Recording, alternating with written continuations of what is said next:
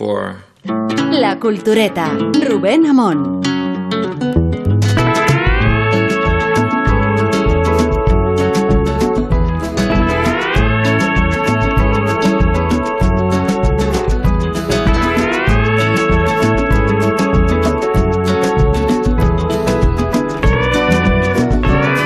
Estamos en la obligación.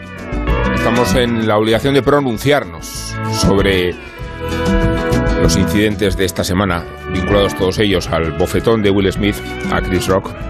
Ya sé que ha pasado una semana, casi, casi una semana, pero este es un programa que tiene mucha influencia y que tiene mucha responsabilidad. Por eso tenemos que fijar doctrina. Vemos a muchos oyentes desamparados respecto a qué posición tomar. Es verdad que la propia escena del perdón con Will Smith disculpándose a Chris Rock y a quienes se sintieron ofendidos, deja fuera de juego a los pandilleros tertulianos que tan entusiastas estaban con la agresión del actor americano. Nos, gusta mucho la escena porque en realidad tumba la farsa que se había organizado eh, amañando el Oscar a la mejor película, Coda, porque es la manera en que la industria quería fingir que en realidad son muy buenas personas. De hecho, hubo mensajes de solidaridad con el pueblo ucraniano. Y en ese momento sobrevino lo que todos ya conocemos. La hostia de Will Smith a Hollywood, en realidad. En la cara de Chris Rock. Y entonces se suscitaron todos los debates. Todos los debates quiere decir todos los debates. El debate de la libertad de expresión, el debate del machismo, el debate del feminismo, porque, bueno, luego nos lo dirá Rosa, y si ella fuera, hubiera sido la agredida, el de los límites de la censura, porque hubo censura hasta cuando las televisiones americanas decidieron interrumpir el momento en que Will Smith se desahoga y empieza a decir palabrotas. Y por supuesto, la persecución del artista. Las obligaciones morales que tiene un actor con la sociedad y las represalias a las que se expone si no se comporta de manera adecuada. Así que hablaremos de todo ello con los aquí presentes, que son, por otro lado, los que están presentes siempre. Así que saludo a Guillermo Altares. Hola, buenas noches. A Sergio del Molino. Buenas noches. A Rosa Belmonte. Buenas noches. Y a Isabel Vázquez. Buenas noches a todos. Y antes de que os extendáis en vuestras valoraciones, eh, o con mayor o menor extensión, sí quiero hacer un ejercicio de, de honor a, a la capacidad visionaria de este programa. Cuando decimos que cuando decimos que este programa a este programa se le espera y por eso se, se espera de vosotros la definición definitiva, dogmática de lo que sucedió esta semana, lo hacemos con el fundamento de haber anunciado antes que nadie cuál iba a ser el desenlace de los Oscars y no voy a fingir. Vamos a ir a la grabación del último programa. Guillermo no estuvo entre nosotros y ya sabemos que Guillermo es nuestro cabeza de turco. Hubiese metido la pata segura. Bueno, eh, ¿quién dijimos que era la favorita a la mejor actriz? La gran favorita hasta ahora, por todo lo que se ha oído, es Jessica Chastain por Los ojos de Tammy Faye, que es una película infame. Lo de Jessica Chastain tiene al noventa y tantos por ciento las posibilidades, porque si tú tiras para atrás, cualquier eh, interpretación de imitación, cualquiera que aluda a alguien, y cuanto más popular, mejor allí en Estados Unidos. Se Y Tammy Faye. Sergio ahí por abajo, no, no sabemos, vamos, no tenemos Sí. bueno, salía un capítulo de las chicas de oro, pero no tenemos eh, ¿Quién, referencia. quién dijimos? ¿Quién dijimos que iba a ganar el Oscar al mejor actor? O sea, Will Smith siempre está bien porque es un buen actor, pero es que la peli Pero es tan entre, mala que no le entre luce. Denzel Washington y. Ah, no, no, y- Denzel Washington hace un papelón. Entre Denzel Pero Washington no tiene posibilidades. y. No, no, entonces, ¿quién se lo va a Ha ganado todo, Will Smith. Ha ganado hasta el. BAFTA, Will Smith. ser negro. No, Los dos son negros en este caso. BAFTA, Eh, todo el mundo lo sabe. O sea, quiero decir que, que lo va a ganar Todo el seguro. mundo lo sabe. Claro, y, y la mejor dirección. La mejor dirección, ¿qué, qué dijimos en este programa? Mm, Si Jane Campion no gana, y sabéis que no me gusta el poder del perro, va a haber horda de feministas y de aliados No, pero es que a va salir a la calle que van a quemar contenedores. Vas a ganar por con- Van a quemar contenedores. Van a quemar contenedores. Van a Pero, ganar porque o sea, es una mujer. Pero no. Bueno, no, porque- perdona, yo discrepo. Creo que reúne méritos para ganar. Creo que Jane Campion, eh, no me gusta bien, la yo- peli, yo pero...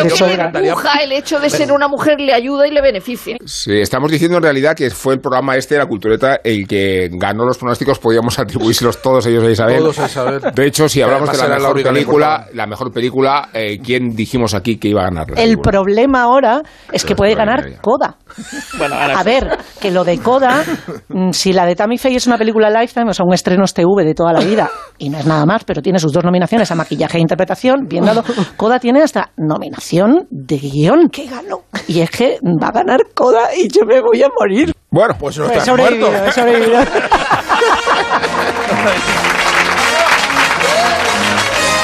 vayan los laureles a la cultureta en primer lugar, al director del programa en segundo término. No, no, sobre todo Isabel. Y en tercer Isabel. lugar a, Ya, a ya Isabel lo, ya, lo, ya lo lamento, creo que Sí. es, eh, eh, no puedo celebrarlo. O sea, me encantaría eh, celebrar mi capacidad visionaria, llamadme Rapel a partir de ahora, pero estaría mucho más a gusto si hubiera errado en todas mis predicciones, si en hubiera- todas, de la, si la de la primera a la última. ganado Que hay que a Will la- Smith. Y si hubiera ganado el Oscar a la mejor película, quién sabe si Steven Spielberg. Vosotros imaginad ese Steven Spielberg, que además es un señor y va a todas las galas, señor. y allí está en primera fila aguantando que le hagan chistes, que le hagan eh, homenajes la mayor parte de las veces, pero para todo, está para todo. Y tiene que volver a aguantar, como en el año 99, que ganó Mejor Película Shakespeare Enamorado, Es estando nominada a Salvar al Soldado es, Ryan, sí. que ganó a Mejor Actor Roberto Benigni, estando Sí. nominado Tom Hanks por Salvar al Soldado Ryan. O sea, es como de coña. Y que este año Spielberg, en un remake extraordinario, porque West Story, la película que ha hecho Spielberg, es un remake extraordinario, eh, tenga que ver que una película como Coda le pasa por delante, es que es para sacarse los ojos. ¿eh? Eh, eh, Guillermo, eh, Coda. Coda. Coda le gustó mucho a Guillermo. No, pero a ver, que, que habla, es muy interesante esto de, de Coda, que eh, digo, de, de West Side Story, que sea un remake, porque Coda es otro remake, Claro, pero, es- igual un poquito más eh, calcado, ¿no, Will? Lo que pasa es que West Side Story es, es una película, yo más que un remake, No, que es West una- Side es Story una buena está bas- película, está es una basada- película sobre un musical. basada- Basada en un musical. ba- basada en Sí. otra Es película. otra película. Es, es otra película. Es como mm, de las diferentes versiones de Bennett y, y no, no son. No, Sí, no son es como si dices que Macbeth es la Claro, misma película. No, es, lo es otra no. película. En, en cambio, Coda es una película cal- calcada. Hice el ejercicio, vi, vi, que no, no me pareció ni, ni, ni bien ni vale. O sea, es una película ir- ir- irrelevante. Sería. mm, Ahora, Sí, mm, sí. ahora ahora no sabemos lo que son estrenos TV porque ya no se sabe lo que va en cine y lo que va en televisión. Pero es la, la típica El TV. telefilm. El, el típico telefilm simpático, pero claro, ves. No, ves- simpático no, desesperante Hay porque es hay- totalmente es- predecible. No, amable, sabes cómo pero- Amable. No, y Eh, a ver, tele- hay Para una siesta, hay para una siesta. El Diablo sobre ruedas es un telefilm y es un peliculón. Pero- o sea, quiero decir que, pero- que- que pero el antes lo que es marcaba que la diferencia era lo técnico. El- Lo tec- el- Sí, la factura. La y lo y también Sí, sí. lo, lo- Los lo- medios. lo- y también lo, lo digamos lo que se podía o no se podía hacer. Antes hablabas de la censura en televisión, eso no es, no es una No, cosa de ahora. una en de televisión, de en abierto, también. tú no puedes ha- hacer determinadas cosas porque hay una organización que es la Federación de Comunicaciones que controla las, las ondas, Claro, pero que, ahora come- ya que- que es- controla lo que son Claro, la- pero ahora el- t- también una película para televisión es El poder del perro, porque está hecha Claro, para pero- Netflix, pero ni siquiera para televisión, no están para pantalla. sometidas a esa Pero a, a mí lo- las redes sociales. Eso, redes por eso es un sociales. poco absurdo Por poner eso- límites cuando la- el canal de comunicación del incidente nunca va a ser la televisión Claro. convencional. Ya, pero, la, pero la- el, el problema que ha habido mucho debate y con esto igual pasamos un poco al Sí. tema Will Smith. eh, Pasemos al tema Will Smith, los el control queráis, de ¿eh? contenido que se ejerció eh, no por la señal en internacional, porque nosotros lo vimos en directo y lo vimos directamente, eh, lo vemos inmediatamente lo que sucedió. El problema que, eh, de la emisión de la ABC no es un problema de censura eh, que se pueda atribuir a, a la pacatería contemporánea. Tiene que ver con esa, ese recrudecimiento, sobre todo desde el 2004, desde que ocurrió lo de el- eh, la teta de Janet Jackson en la Super Bowl. Eh, que la FCC recrudeció las- la normativa y puso los, el retraso, el delay en la emisión en directo de todos los eventos que fueran en network, en televisión en abierto, para evitar que eso sucediera, no por una cuestión de pacatería. Vamos a centrar el tiro aquí.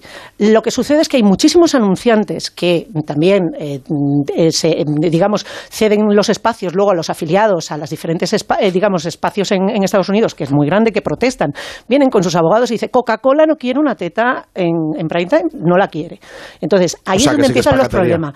Es Sí. pacatería, pero es comercial. No es una cuestión... si fuera una, es un control es que comercial. lo cuentas como si fuera un atenuante. A mí me parece no, no, no, agravante. No, no, no, yo lo digo, digo de, dónde viene ¿eh? esto. Estoy explicando de dónde viene, que no es una cuestión de que se, se, censurara lo del otro día, que es, que es una cosa estándar, que es por eso. Pero estás identificando de dónde viene la censura, no la censura. ¿eh? No, no, yo no estoy- luego, es un ejercicio de censura, sin ¿no? duda, sin duda. Es un de hecho, hay bueno, protestas porque esto entra en la, creo que es la primera enmienda, ¿no? La de la, la libertad La de expresión. expresión. Pues eh, o sea, hay muchísima gente que protesta, que dice que la FCC Sí, lo que pasa es- es- vulnera la, la primera enmienda Claro, de es, manera es una permanente. censura, o sea, no la Es vulnera porque, porque es autorregulada, es un Sí. pacto, igual que el código Hayes, igual Eso que todo, es. es. un pacto de una industria que se autorregula, se supone, Ahí con lo es. cual no interviene el poder público. O sea, en- en- entonces, en rigor, Sí. en rigor no es censura, pero es una censura de manual. Sin duda. Lo que Claro, quería decir es que no era una censura puntual es- del otro día, es una que no censura te pueden llevar a la cárcel. O sea, la, la primera enmienda, uno de los casos más bonitos de primera enmienda es si durante la Primera Guerra Mundial un tipo que, que, que hacía una protesta contra la guerra Sí. y la primera enmienda le decía, tú tienes derecho en tu país a decir a la gente que no vaya a la guerra en una, en una guerra. Claro, aquí es, Sí. eh, aquí es un- la, la tele que hace lo que, lo, lo, lo, lo que quiere. No, no es la tele, es una organiza- un organismo que regula las emisiones eh, que se emiten por ondas. Vaya, o sea, ni el- lo que pasa de es ahí que, es H- que es, es que es ridículo.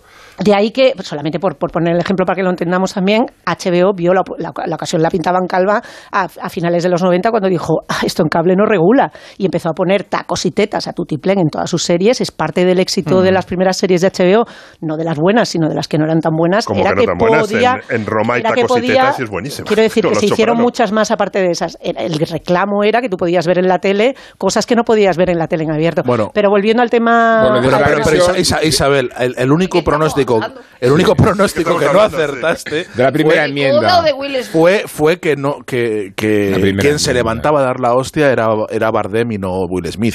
Es decir, por una broma. y al final, en lugar de Bardem fue, Bueno, fue Will Smith el que se desde, levantó la hostia. desde los tiempos en que Mariano Rajoy fue agredido en Pontevedra, nadie ha reaccionado mejor a una agresión, nadie, no se Total, conoce ¿eh? un caso. no, no, es un encajador Y en vuestro caso, ¿cómo, cómo- ¿en qué punto de digestión estáis de lo sucedido? Digo porque tenemos la responsabilidad, esto por favor lo quiero dejar muy claro en este momento. Pero a ver, ¿cuál es la responsabilidad de, de- de fijar la Vale, opinión. Rubén, pero antes de fijar la opinión, Somos fijemos, muy influyentes, ¿eh? fijemos los términos de la polémica. Quiero decir, aquí hay Sí. No tiene límites, porque habéis... habéis No, no, los términos eh, en, en- en los cuales se dividen los bandos. Quiero decir, ¿es a favor o en- o sea, estás, tienes que estar a favor del agresor, del agredido? ¿Cuál es el, el- el- la, la estructura de la, de la polémica? este- Porque yo lo no, que he visto es este que un- programa, sí, este programa es- tiene una cuestión muy clara con la violencia y es estamos a favor de la violencia cuando está justificada.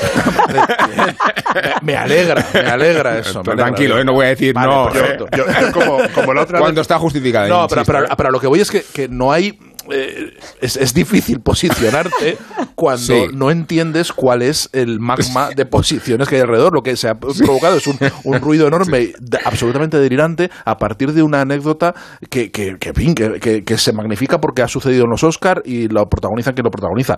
Pero es una estupidez como un piano. Decir, No, no, no, es no, una sí que lo estupidez. es. A mí no me lo Aquí está el debate, muy bien, adelante. Bueno, pues ya está, ya tenemos debate.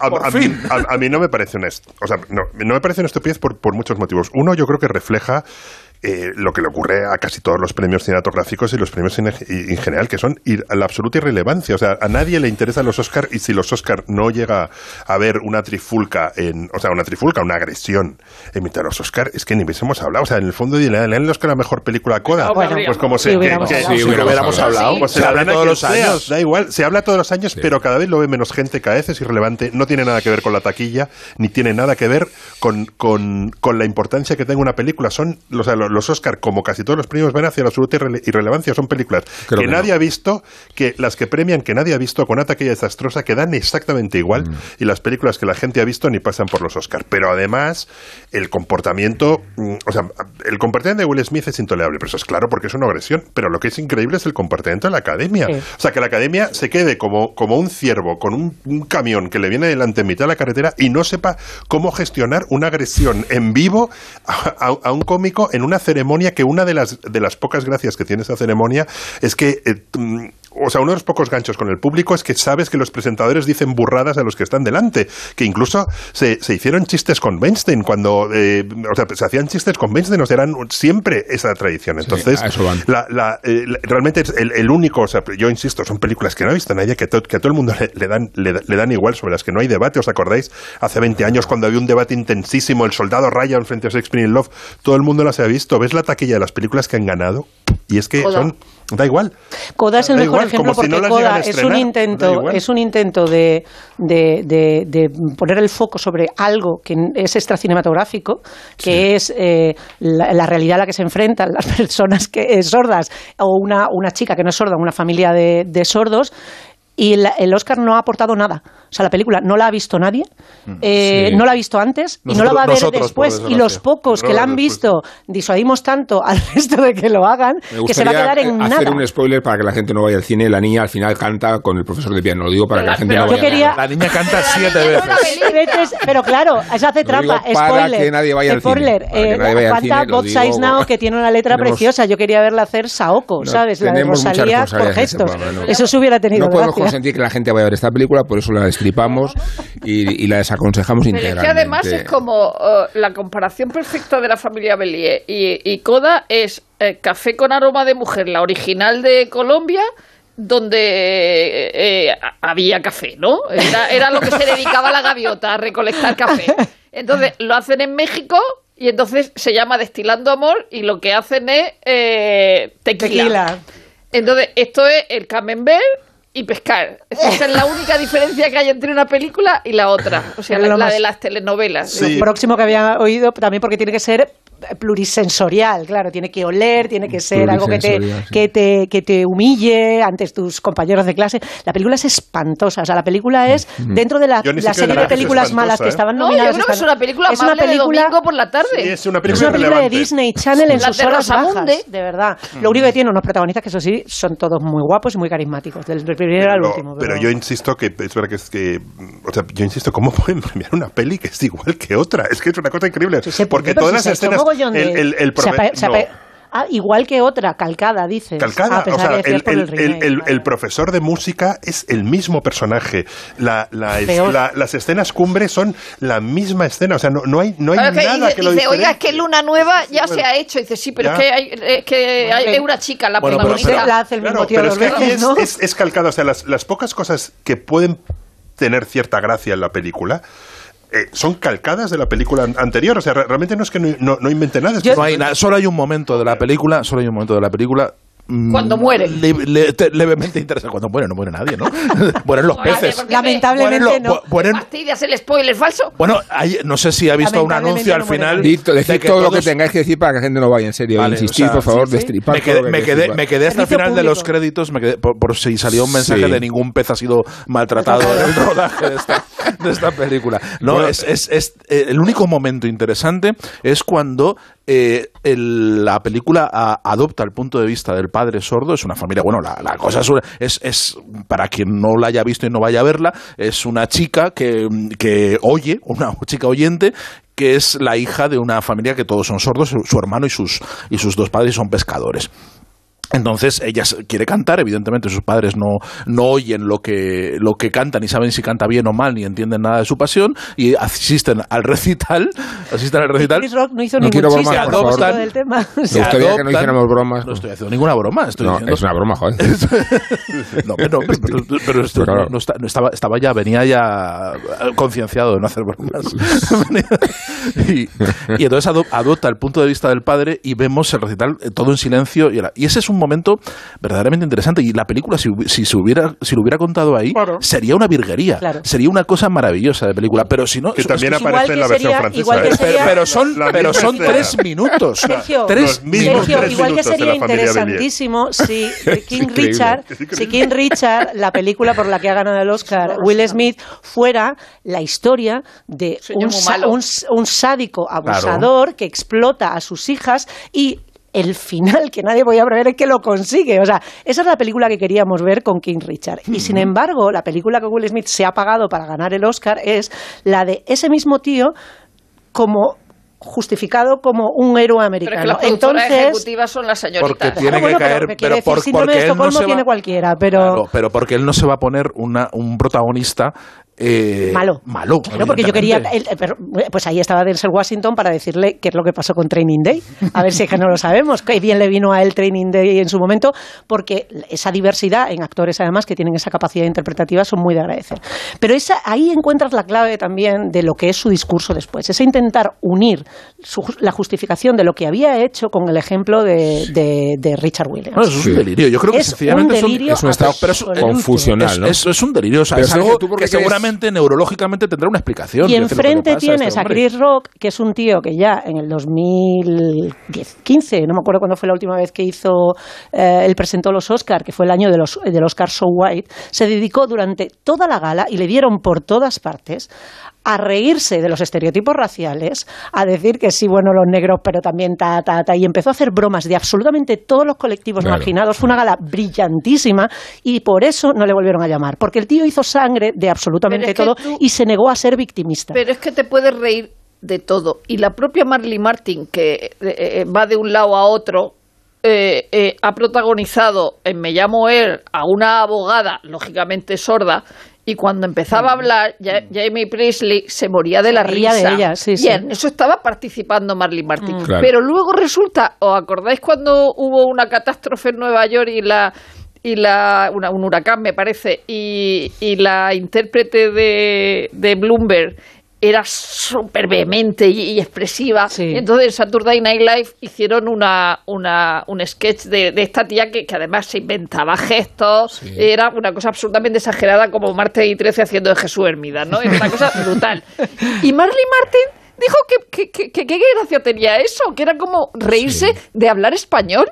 Decir, pero tú de qué cabeza tienes, que por un lado participas en la risa contra los sordos, sobre cómo hablan los sordos y luego te, te, te pasa esto. Entonces, evidentemente... Son malos tiempos para la parodia. uno o sea, se eso puede está claro. reír de todo y se puede reír de la alopecia. Es decir, yo, yo soy partidario. Es que no se rió de la alopecia, No, ya lo sé, no, no, que Pero- no lo pero hizo. que te puedes reír, Digo que te puedes reír. Podría Yo- haberlo yo- hecho. Sí, yo no, perfectamente. no- no me considero pa- pandillera en este sentido, pero yo estoy tan, tan a favor de, de ofender a la gente como que de la gente te dé una leche. Sí, sí. Ahora, Total, no en los totalmente. Oscar, No, no hombre. los Oscar, eso es verdad. O sea, Por menos que te echan de un bar, ¿eh? Por menos ver. te echan de un bar. Claro. Y, y que la reacción, o sea, por muy. mm, Vale, que no entendamos, o sea, que, que, que alguien pueda eh, sentirse de repente sobrepasado por una broma que le afecta por lo que Sí, sea. todo el mundo por puede lo que perder sea. los nervios. Y todo el mundo puede perder los papeles, todo el mundo puede tener un momento disparatado en su vida. Eh, lo, im- lo, lo- lo impresionante aquí no es que alguien pierda los papeles, es que se lo toleren. O sea, a mí lo que me impresiona es que, que- que le toleren eso, que no pase nada, que se vuelva a su, a su sitio tranquilamente y luego le den Sí. un premio y lo aplaudan en lugar de, en lugar de sacarle De evacuarlo, sí. en lugar de evacuarlo y decirle mira tranquilízate tómate Ahora- un traquimacil aquí te quedas sentadito Me- un rato Bueno, ahora está. sabemos que la policía acudió a la, Claro. a la gala, Se le a preguntó a. Chris Rock, le preguntó a Chris Rock si quería presentar cargos, él dijo Claro. que no, que ya se los con cobraría un monólogo dentro de un con par de otro que no años. fuera No, dentro de un par de días, No, porque. Él ha dicho que en, el, en el- lo que va a hacer ahora dice Sí. que no espere a la gente ningún chiste, que, que, que lo va a hacer bien. Pero Ya se lo llama cebarlo. Se llama Sí, cebarlo. total. pero con otro que no fuera. Will Smith eh, le, le habrían sacado pero vamos le habría recibido tiene una narra- todo a ver con los años que llevamos tiene una, tiene yo no le excuso ¿eh? o sea me parece una auténtica barbaridad y estoy de acuerdo con Wanda Sykes que es la primera que ha dicho había que haberle cogido y haberle echado del local dice tú no puedes Sí. tener a este tío ahí No, y luego darle un premio pero entiendo la, los digamos las, las, las dudas y las y el miedo que pudiera tener los productores de eh, participar de la narrativa de sacar a un negro del local en esas Sí. circunstancias Un sin tiempo para calibrar. No, no, no, digo que es esté que no es- justificado digo que es un señor que se ha subido a un No, escenario y ha agredido al no que yo no lo estoy justificando, que estoy hablando de los que es- titubeos que puede tener en esa situación, que es que no lo, no lo saques por si acaso. No queremos riots en Pero Los estamos Ángeles siempre esta noche. redundando en un estado de psicosis de la sociedad. ¿eh? Totalmente, pero es Porque así, además es este es. episodio aglutina todos los debates. ¿eh? Ha, ha empezado a aglutinar el debate de la libertad de expresión, hasta dónde puede llegar la ofensa, Mira, te voy a hasta dónde se puede nuevo. represaliar a un artista que se equivoca, Sí. eh, el racismo, el, machi- el machismo. O sea que todos los debates. No, no, es que probablemente si ya da eh, Pinkett Smith se levanta y le da una Es la heroína hostia, es del- la heroína al día siguiente. Sí. Eso, Bueno, pero también es cierto que nadie en esta circunstancia, y estoy 100% de acuerdo contigo, la- de la que no sabemos nada es de ella. O sea, no me das el plano, no veo la reacción de ella, que es la reacción que quiero ver realmente, porque yo... Pero él dice que, que él se pero ¿qué rió del ella? chiste, pero sí hubo un plano, él se rió del chiste. Y luego vio cómo le sentó cuando a ella. vio cuando que a ella le sentaba fatal, es cuando él se sintió fatal y decidió abofetear a... Pero a mí me parece una, Pero una- yo creo que un lo que no sobreanálisis. Lo que no, No, lo supieron es, hacer es, lo que no supieron es qué hacer con el directo, yo creo. Yo creo que Claro, es, es pero mucho aquí- más miserable.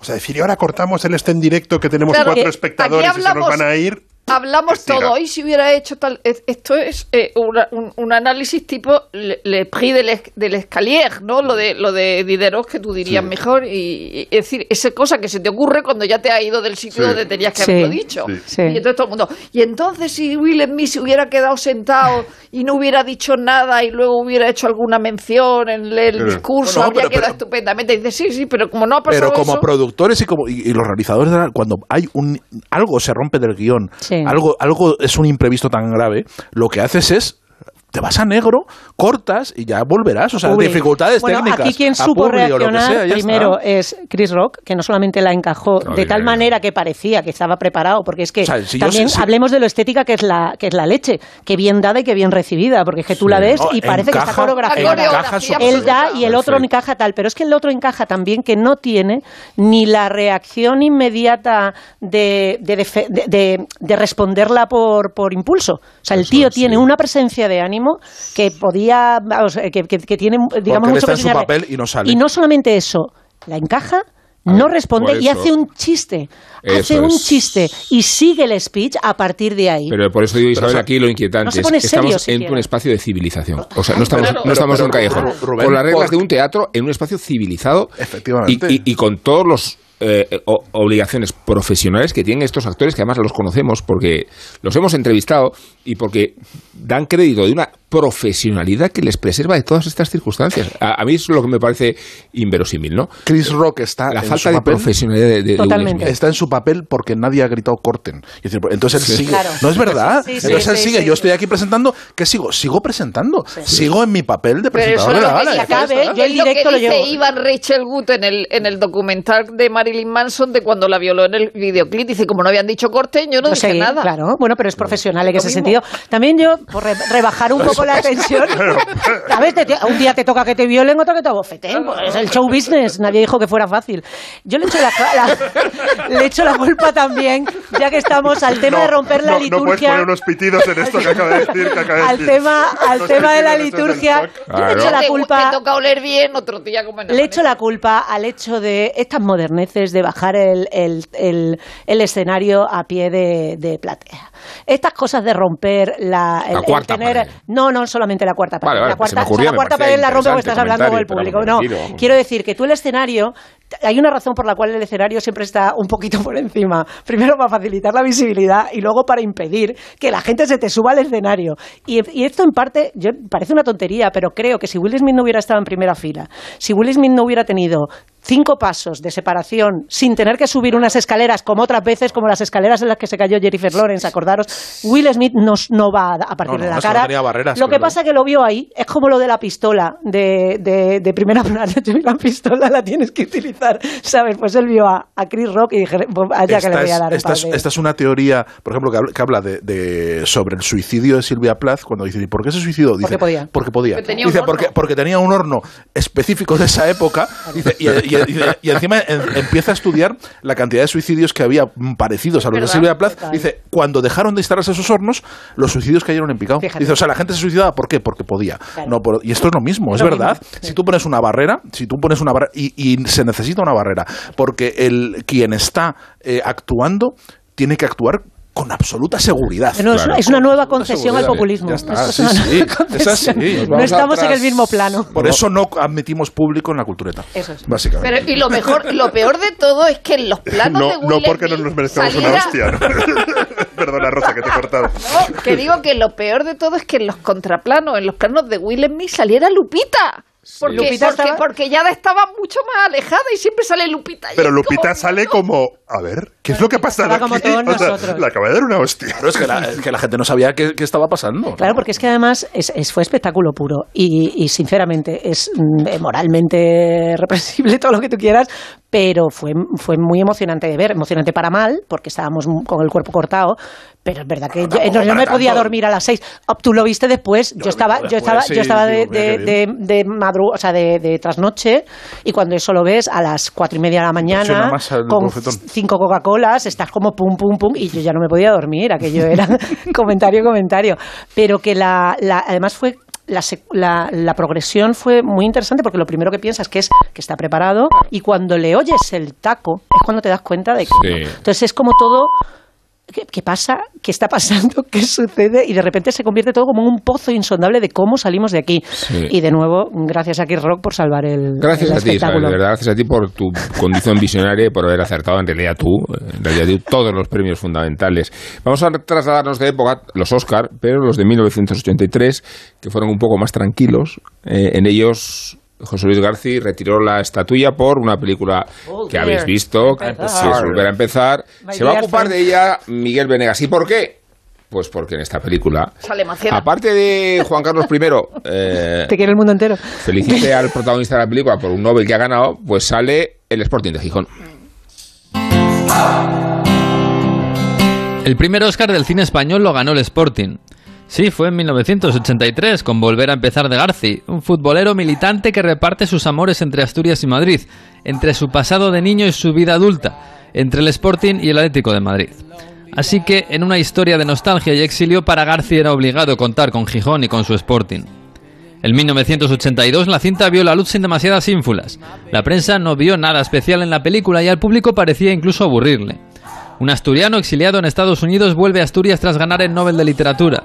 Se da la casualidad de que, además de gran escritor, el tal Albajara, el prota, es un exfutbolista del Sporting, un caso extraordinario desde luego.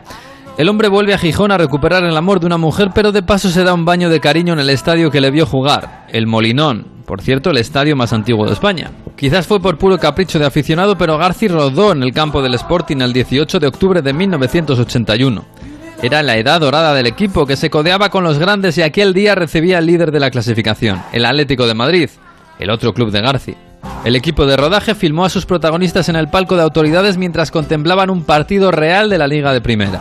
El encuentro terminó con victoria local por 3 a 2. El Atlético perdía el liderato. Solo uno de los jugadores sabían que estaba saliendo en una película, el capitán Maceda. Al resto aún les costó creérselo cuando supieron que podían ir al cine a verse jugando un partido de fútbol. Más aún cuando la cinta empezó a volar y terminó en los Oscars. El 11 de abril de 1983, la Academia de Hollywood la eligió como la mejor película extranjera del año. Era la primera vez que un español subía al escenario de Los Ángeles para recoger la estatuilla. Y entonces todo cambió. España respiró un poco de éxito internacional, orgullosa como reciente democracia.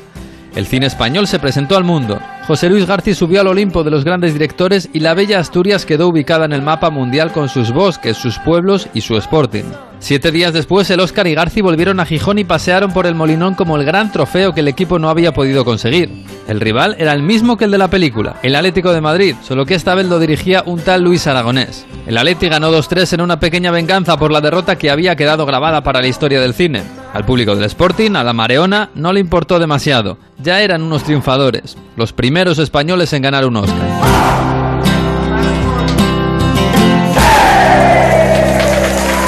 Dicen que detrás de un gran bote del Eurojackpot hay un gran millonario. Esto, ¿y detrás de un gran millonario? Pues que va a haber un... Ahora Eurojackpot, el mega sorteo europeo de la 11, es más millonario que nunca. Porque cada martes y viernes por solo 2 euros hay botes de hasta 120 millones. Eurojackpot de la 11, millonario por los siglos de los siglos.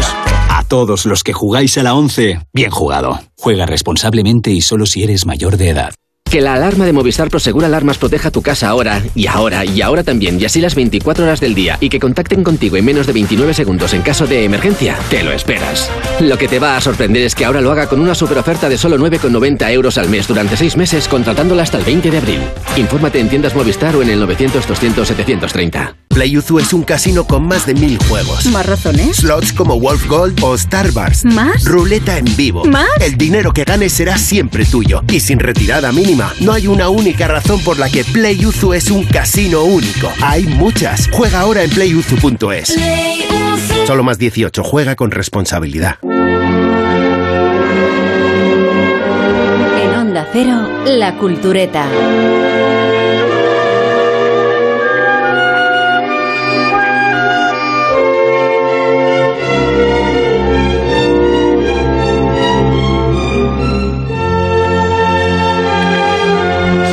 Conmueven estos compases. Estamos escuchando el himno de la República Democrática de Alemania. Capital, capital, Berlín del Este.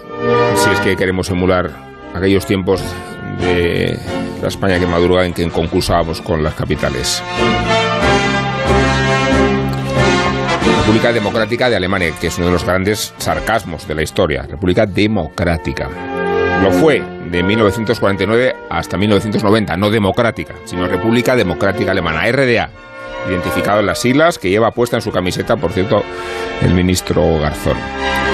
Y el objetivo de la RDA en los últimos... eh, por favor, eh, yo voy a llamar a la Stasi en este caso para... Digo que el, objetivo de, de la RDA en sus últimos meses era asistir a su propio final tras la caída del muro del telón de acero en la frontera de Hungría y Austria. Eso fue en septiembre de 1989. Dos meses antes de que una respuesta inesperada de Gunther Schabowski en una rueda de prensa, ya lo sabéis, precipitase los acontecimientos y con ello, pues la caída misma del muro de Berlín. äh, Hemos decidido introducir un proyecto de ley äh, zu que permite que desde hoy que todos los ciudadanos puedan viajar fuera de Alemania del Este sin la presentación de un injustificante.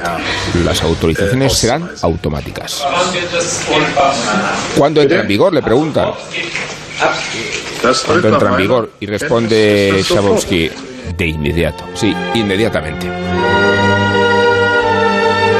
He dicho antes la Stasi. Bueno, pues la Stasi era el- la estructura de coacción, de represión, de espionaje que sostuvo los pilares del régimen durante todos esos años. Ministerio para la Seguridad del Estado. Control de pasaportes, entre comillas. Este era, en apariencia inocuo, el saludo de los miembros de la Stasi en los controles fronterizos. Por encima de ellos, todo un complejo engranaje de informaciones, contrainformaciones e informantes. Pero la Stasi no solo controlaba la frontera berlinesa entre Alemania del Este y del Oeste, acabó controlándolo todo. Entre 1950 y 1989 se cree que la Stasi contrató a un total de 274.000 personas. Es decir, que la RDA llegó a ver un agente de la Agencia de Inteligencia Nacional por cada 166 habitantes. La Stasi desarrolló un sistema en el que cuando un militante escribía un informe lo hacía para su oficial superior, pero sobre todo pensando, pensando en su oficial superior. Es decir, con la clara intención de que el supervisor encontrase lo que quería leer, lo cual sin embargo no implicaba falsedad alguna en las informaciones. La Stasi trabajaba con miles de datos e informes que iban desde posibles figuras de la RDA hasta registros de las actividades cotidianas de los ciudadanos, como los horarios del paseo del perro. Los días previos a la debacle definitiva de la RDA, el humo negro no dejó de salir de los edificios de la Stasi. Intentaron deshacerse de todos los documentos posibles, pero finalmente se recuperaron 165 kilómetros de archivos de la Stasi de Alemania democrática. Y son estos kilómetros los que David Granda ha investigado, recorrido para escribir planes para conquistar Berlín espías, Stasi, punk rock y, disi- y disidencia cultural antes de la caída del muro. Un libro que ha publicado Libros del Caos y nos vamos a ocupar de él. Tomando como referencia que en los archivos de la Stasi encontró David Granda una historia que le serviría como punto de partida para su libro, la historia de un grupo punk sin nombre. Literalmente sin nombre. Lo digo porque el nombre del grupo, Namenlos, significa exactamente eso.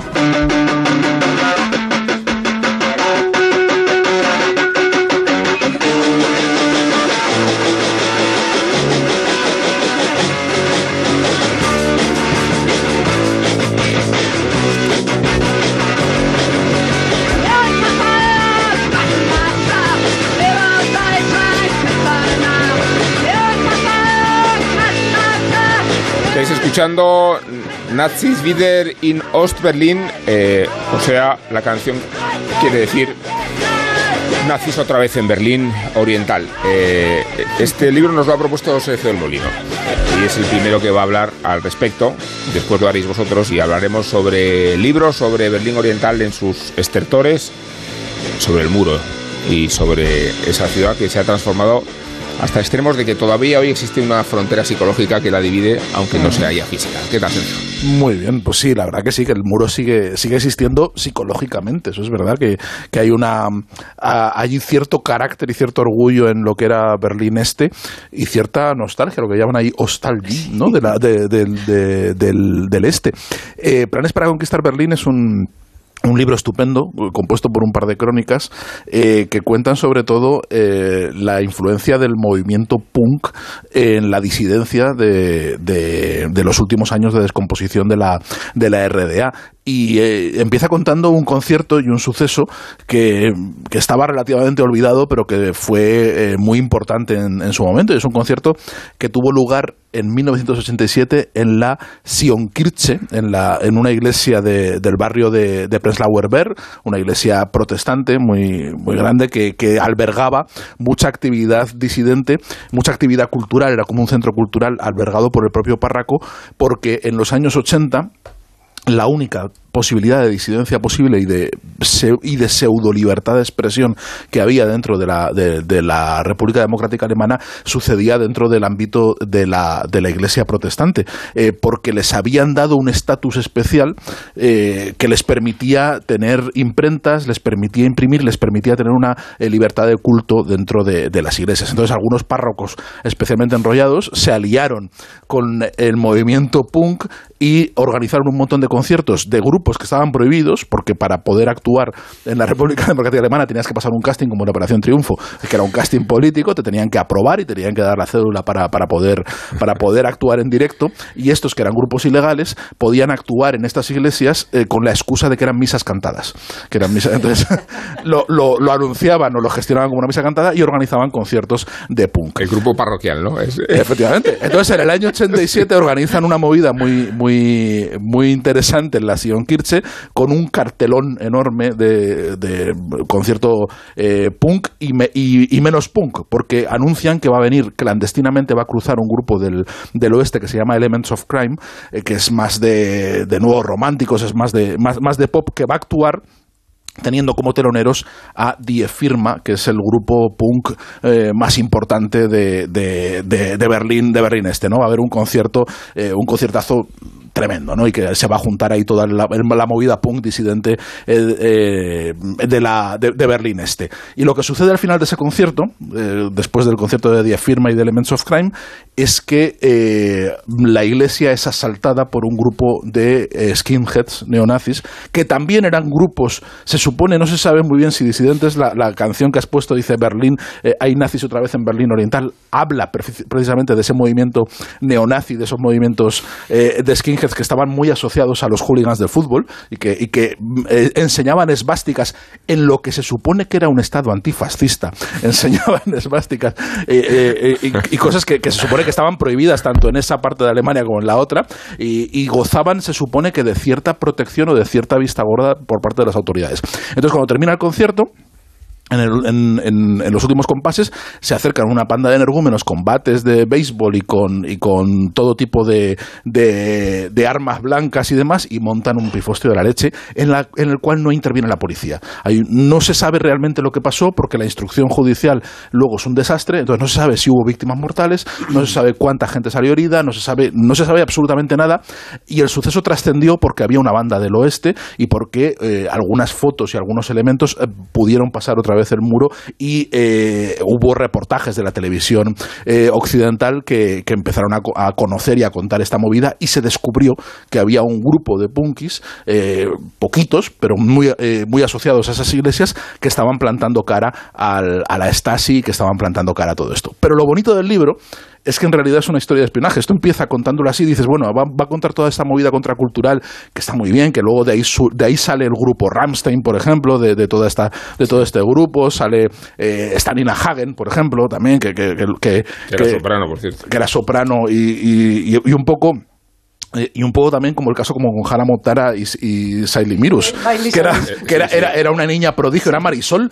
era como la Marisol de, de la RDA que salía en la tele y cantaba canciones muy bonitas, y era como la niña que todos querían, la perfecta comunista, y luego cuando se hace, cuando se hace mayor se convierte en, en Nina Hagen, cruza, cruza el muro y ya como Nina Hagen lo que hace es eh, dar clases de masturbación femenina y enseñar cómo es el clítoris y, y, y de, y de Como cómo, y de cómo orinar en público, como hace Miley Cyrus, y entonces es como la conocemos a Nina Hagen, que está, que está muy bien. Pero lo bonito de, de este libro es que empieza a convertirse en una historia de espías y una historia casi como una novela de Chesterton, como, la, como, el, como el hombre que, fue jueves. Porque resulta que este grupo, Die Firma, que nadie sabía muy bien cómo eh, escapaba al control de la Stasi, porque Die Firma era el nombre con el cual se, considera- se consideraba, se, citaba la Stasi cuando no querías citarla. ¿no? Entonces, ellos, el propio nombre era una broma sobre la Stasi y era un grupo autorizado, no era un grupo ilegal. Era un grupo que había obtenido la célula para poder y que la renovaban de vez en cuando. ¿no? Entonces, no sabían muy bien por qué eh, el régimen permitía a este grupo, que era claramente subversivo, que hacía unas letras eh, eh, claramente contrarias al régimen porque estos tipos po- estaban tan, eh, tan a sus anchas y actuando por las iglesias y demás. Y lo estaban porque eran agentes de la Stasi. Eran el grupo de firma, eran agentes de la Stasi. Lo mejor es que eran dos, de lo- dos miembros de ese grupo, la bajista, que se llamaba Tatiana Berson, y, y, el, y el cantante, que era. Que, eh, ahora no lo he apuntado ahora mismo, no me mira, creía que lo había apuntado. El, el- el cantante Frank. Ahora sí, ahora sí, ahora sí ahí- hemos tenido. ese de ahí lo hemos tenido. Sí. Bueno, cada uno de los dos eran agentes de la Stasi, eran informantes, pero uno no sabía que el otro lo era. Quiero decir, o sea, eh, eran, es, es maravilloso. Entonces estaba todo el movimiento punk realmente penetrado por todas partes por agentes de la Stasi y eso es algo que era creencia común entre, entre, los, entre los punk, porque decían, si estamos cuatro aquí reunidos, uno uno, Sí. por estadística, Sí. es informante de la Stasi. Y sabemos que le está pasando información a la Stasi, ¿no? Lo sabemos, pero no sabían hasta qué punto dicho, Tatiana, sí. Tatiana Besson, que era una heroína, era una tipa que, que- que- que tenía un carisma enorme y que a todo el mundo le gustaba y le entusiasmaba y, y demás, eh, iba a ser una, una informante, lo cual, eh, cuando se descubrió, cuando se desvelan los papeles, hunde por completo toda su carrera. Era una tipa muy popular, le hunde por completo, hasta el punto de que en el Museo de la Stasi, lo primero que se ve nada más entrar es una foto suya. Una foto suya como la- el ejemplo máximo de la informante que está de- eh, infiltrada dentro de la disidencia.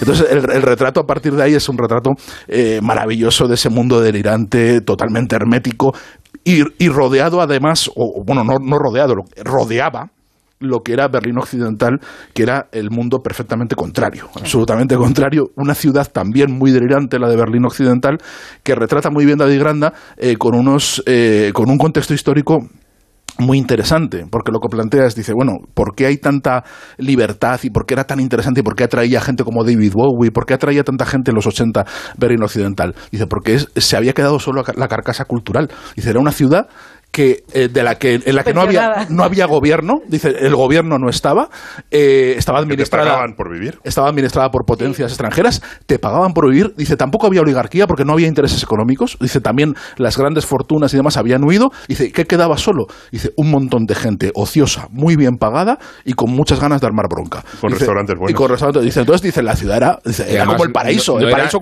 esta no era ni bonita porque todo el patrimonio cultural estaba, Estaba en el este. otro lado, estaba. Sí. De hecho, el barrio donde está esta, donde sucede el concierto este famoso de la, de la Sion Kirche es Prenzlauer Berg, que es uno de los barrios eh, Art Deco eh, más bonitos y más turísticos hoy de, de Berlín y con una tasa Sí. de fertilidad más, más alta de toda Europa. Sí, que- está que es lleno barrio- de críos. Creo que es el barrio que tiene la tasa de fertilidad más alta de Está toda de Europa. Y luego sí. en el Museo de la Stasi hay un mapa de, de o sea, los, los, los antiguos carteles de cuarteles de la Stasi situados en, un, en una avenida llamada Avenida Karl Marx. Eh, Karl Marx Karl Straße, que es una avenida Mm. preciosa ahora Sí. que de, de arquitectura de realismo socialista. Tienen, bueno, tienen muchas cosas muy, muy divertidas vistas ahora, entonces era un drama absoluto. Eh, y tienen un mapa de, de, mm, la concentración de, de, o sea, las casas donde había escuchas permanentes y donde más, o sea, hay una calle de Berg que todas las casas, o sea, todos los edificios tienen por lo menos una escucha, ¿no? Y, y en, en Berlín quedan muchos rastros, el, es, es verdad que el, que el libro de, de, de es, es, es muy entretenido y muy sorprendente porque es una historia increíble donde to- todo el mundo podía ser, mm, o sea, bueno, pues nosotros cinco, uno, como decías tú, uno de ellos sería un espía, ¿no? Y, y- y quedan mu- muchos rastros de lo que es, o sea, se siente la ciudad primero porque en lo que era el este hay tranvías, en lo que era el oeste no hay tranvías, y luego hay muchos trazos, por ejemplo, que te tienes que cambiar en, de, de estación de tren, o sea, hay un, hay un, un metro que, es, que sale y tienes que coger el metro de enfrente porque era el, el metro del oeste y el metro del este, y de todos ellos, a mí el que más me impresiona sigue siendo el Palacio de las, de las Lágrimas, lo que se llama el Palacio de las Lágrimas, que es una estructura que estaba bajo la, la estación de, de tren, que era una, la única estación de tren que, cor- que conectaba el este y el oeste. Entonces se llama el Palacio de las Lágrimas porque era donde los del, los del este se despedían de los de lo, no, los del oeste se despedían de los del este, digamos, los del oeste podían entrar a partir de cierto Mm. momento en Berlín Este. Friedrichstraße, Entonces era el, el lugar donde se reunían las familias y donde se despedían. Y, y de libros de, de, de Berlín Oriental, a mí hay uno que me encanta, que es El expediente de Timothy Gartonash, que Timothy Ajá. Gartonash es este periodista y, y- y profesor que, que tiene un, bueno, que es uno de los, uno de los primeros que escribió muchísimo sobre Europa Oriental y él vivió en el, en el este y tuvo la oportunidad de, de consultar su expediente, su libro que está en Tusquets y yo creo que está agotado, lo cual es un- una pena porque es un libro, yo creo que es que es muy importante, ¿no? Y Pide, pide que lo rediten, que, que nos hacen caso. no, en serio. Tenemos una influencia extraordinaria. Una influencia- ¿no? eh, paréntesis, es- o sea, se acaban de publicar el libro de los chistes y el humor de Roma de de Meriver. Exclusivamente por la presión que Guillermo Altares ha escrito desde estos micrófonos, ha hecho constantemente. que- si no, no existiría. Que, que- a- a- acotación. ¿Era un miembro infiltrado? pa- pa- pa- pa- parece un libro escrito para los Oscar porque explica que a los romanos les gustaban los chistes de calvos y no admitían los chistes de sordos. En serio, ¿eh? O sea, lo- Precursores, precursores. Eh, Es buenísimo, ¿eh? Pa- parece un chiste, pero, pero, no. no, lo es. O sea, Meriver explica que uno de los muchos misterios del, bueno. del, del- del humor, del humor esto es que los chistes de calvos estaban totalmente permitidos y era gracioso reírte de un calvo, pero no te puedes reír de un sordo. Eh, entonces, el expediente, claro, una de las cosas que en paranoia a, a Garton Ash es cuánto de la gente que era amiga mía en Berlín Oriental Eran espías. era- eran espías, Claro. ¿no? Y tiene un, un momento en que decía que tenía una novia que siempre estaba empeñada en abrir los, los, las persianas, ¿no? Y decía, abriría las persianas para que nos viesen y nos pudiesen hacer fotos o lo que sea. Y entonces estaba como aterrorizado al mirar el expediente porque esa novia fuese una espía. Y, al- y finalmente no, no, no lo era, ¿no?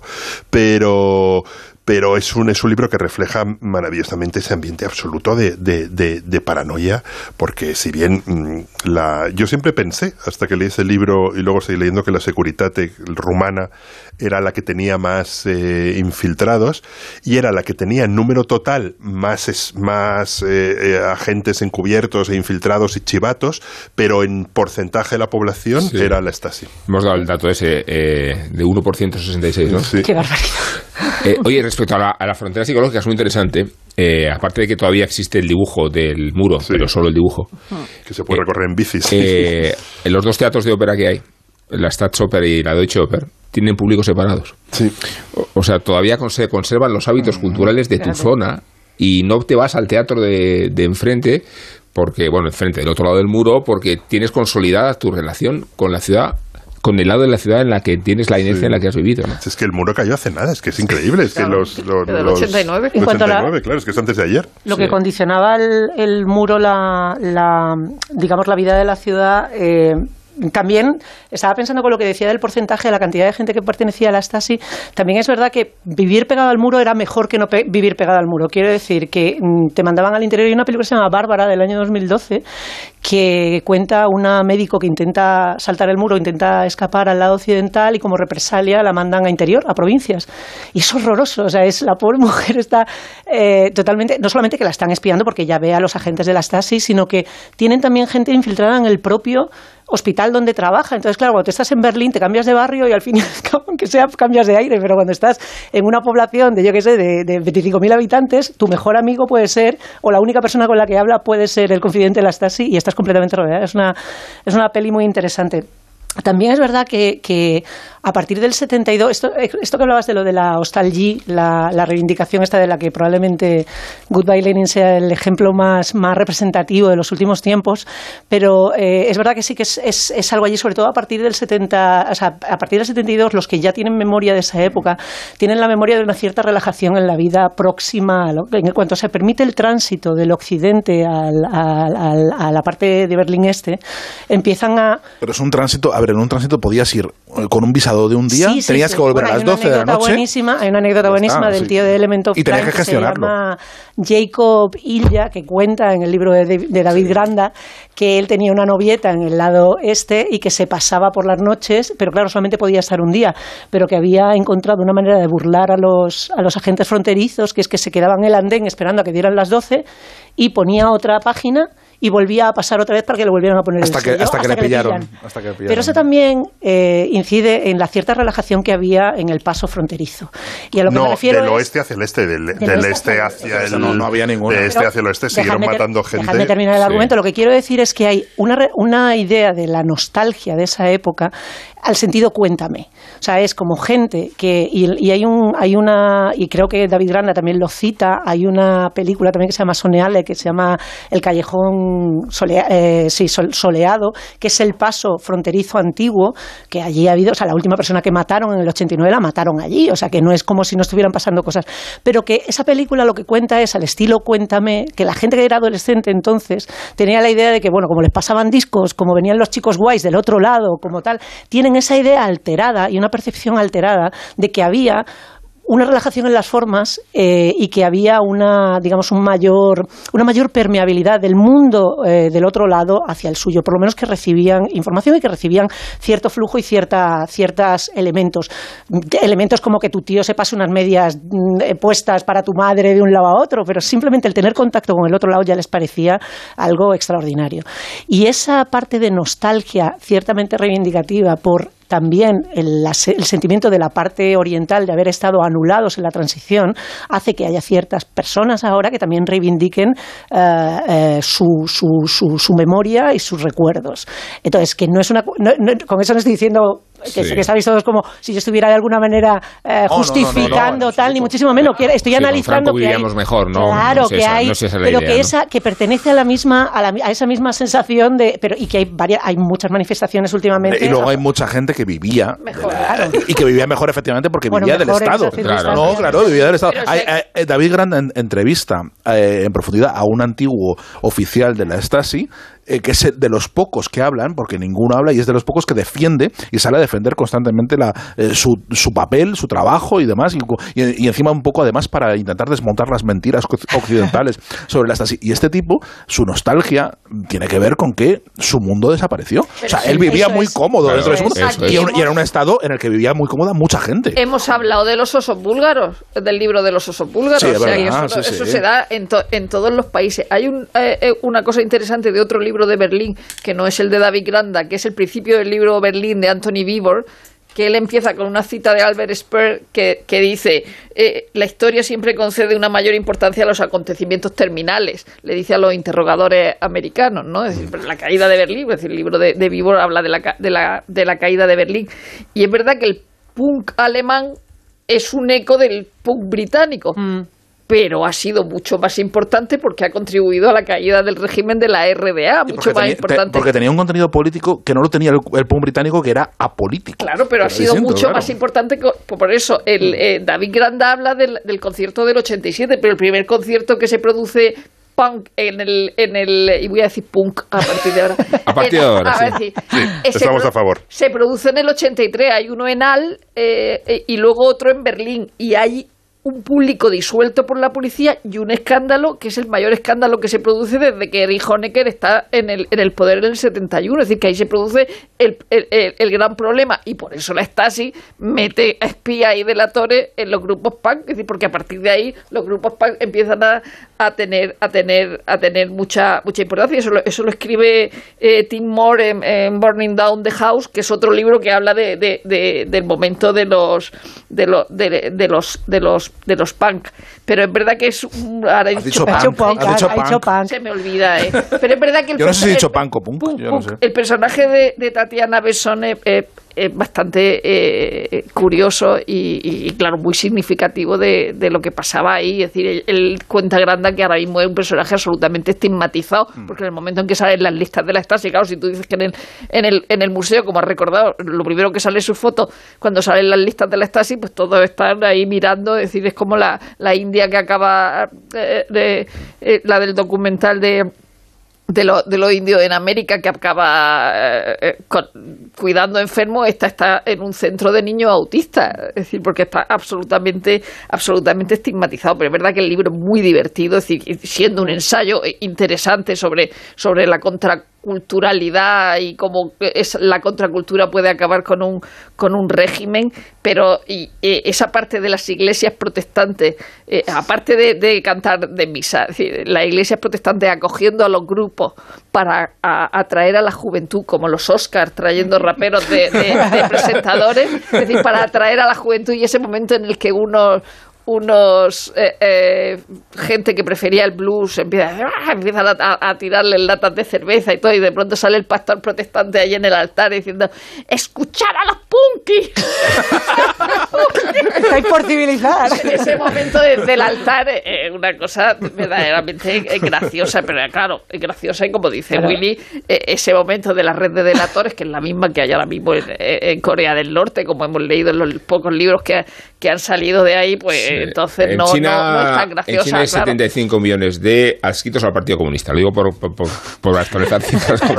Hay una parte buenísima Es- Y estados delatores, ¿no? O sea, del es- libro de Granda cuando dice que la primera vez que va, no recuerdo qué grupo es, a- al, al Berlín Oriental a tocar, dice, estaban tonto- todos como inertes. Dice, eso es una cosa de, de este tipo de países. Dice, tenían asociado en las muestras de, de euforia a los desfiles Claro. eh, oficiales. Dice, y cuando estaban en un sitio donde se lo estaban pasando bien, solamente guardaban reverencia. Dice, no de se hecho, atrevían una- a perder la un- cabeza. uno de los rasgos, uno de los rasgos carismáticos de esta eh, bajista de, de, de Die Firma de Tatiana Besson, que luego es la, la informante, era que anulaba los aplausos. Cuando la gente empezaba a aplaudir, decía, no, silencio, no aplaudís. Dice, porque aplaudir es exaltar el régimen. No, dice, además estoy, estoy diciendo, no sé qué, de la Stasi y tal, es, es como si aplaudierais a la Stasi. Que bueno, que, ella, ella era la Stasi y lo sabía bien.